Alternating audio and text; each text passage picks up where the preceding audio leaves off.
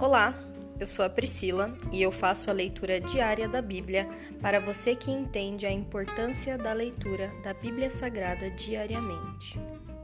Que Deus esteja com todos.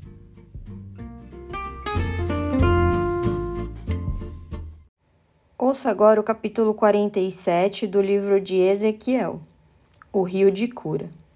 Depois disso, o homem me levou de volta à entrada do templo. Ali notei que jorrava água para o leste por debaixo da porta do templo e passava à direita do altar, do lado sul. Ele me levou para fora do muro, pela porta norte, e me conduziu até a entrada leste. Ali vi que a água corria pelo lado sul da porta leste. O homem me conduziu pela água, e enquanto caminhávamos, ele ia medindo. Quando percorremos quinhentos metros, ele me levou para o outro lado do rio. Ali a água chegava a meus tornozelos. Ele mediu mais quinhentos metros e atravessamos o rio novamente. Dessa vez a água chegava a meus joelhos. Depois de mais quinhentos metros, chegava à minha cintura.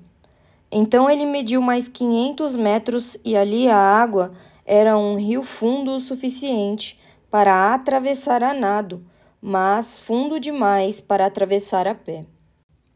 Ele me perguntou: Filho do homem, você está vendo? E me levou de volta à margem do rio. Ao voltar, fiquei surpreso de ver muitas árvores que cresciam dos dois lados do rio. Então ele me disse: Este rio corre para o leste, pelo deserto, até o vale do Mar Morto. Sua água tornará pura a água salgada do Mar Morto. Por onde a água deste rio passar, haverá muitos seres vivos. O Mar Morto ficará cheio de peixes, porque sua água se tornará pura. Surgirá vida por onde esta água fluir. Pescadores ficarão às margens do Mar Morto, desde Engedi até em Eglaim. As praias ficarão cobertas de redes, secando ao sol. O Mar Morto se encherá de peixes de toda espécie, como os peixes do mar Mediterrâneo. Mas os brejos e os pântanos não serão purificados continuarão salgados. Em ambas as margens do rio crescerão árvores frutíferas de toda espécie. As folhas dessas árvores nunca secarão, nem cairão, e sempre haverá frutos em seus ramos. Produzirão uma nova colheita a cada mês, pois são regadas pela água do rio que nasce no templo. Seus frutos servirão de alimento e suas folhas de remédio. As fronteiras da terra. Assim diz o Senhor soberano: dividam a terra desta forma entre as doze tribos de Israel. Os descendentes de José receberão duas porções de terra. As outras tribos receberão porções iguais. Jurei solenemente que daria esta terra a seus antepassados e agora ela passará para vocês como sua herança. Estas são as fronteiras da terra.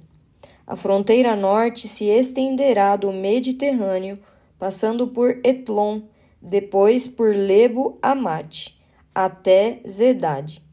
Dali seguirá para Berota e Sibraim, que ficam na divisa entre Damasco e Amate, e por fim para Azer Aticom na divisa com Aurã. Portanto, a fronteira norte se estenderá do Mediterrâneo até Azar Enã, na divisa entre Amate ao norte e Damasco ao sul.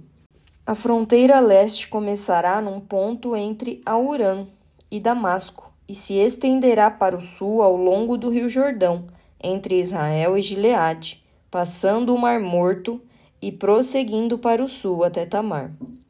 Essa será a fronteira leste. A fronteira sul se estenderá de Tamar até as águas de Meribá, em Cádiz, e de lá seguirá o curso do ribeiro do Egito até o Mediterrâneo. Essa será a fronteira sul.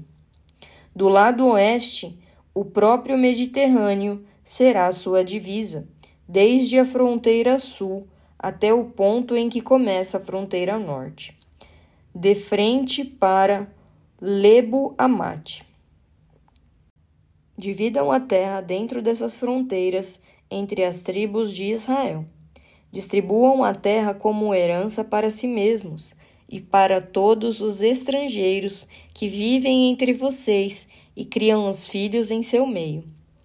Eles serão para vocês como israelitas de nascimento e receberão herança entre as tribos. Esses estrangeiros receberão terras dentro do território da tribo com a qual eles vivem. Eu, o Senhor soberano, falei. Se encerra aqui o capítulo 47 do livro de Ezequiel. Pai, graças nós te damos. Nós estamos quase encerrando mais um livro da tua palavra, Senhor. Quão maravilhoso é, Senhor, quão abundante é a tua sabedoria. Nós queremos mais, mais e cada dia mais de ti, Senhor.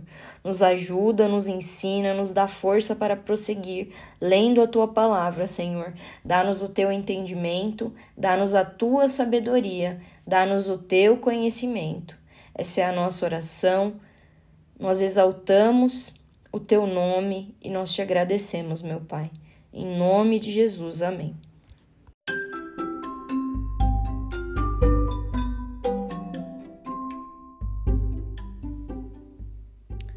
Você acabou de ouvir o Dali Bíblia, o podcast da tua leitura diária da palavra do Senhor.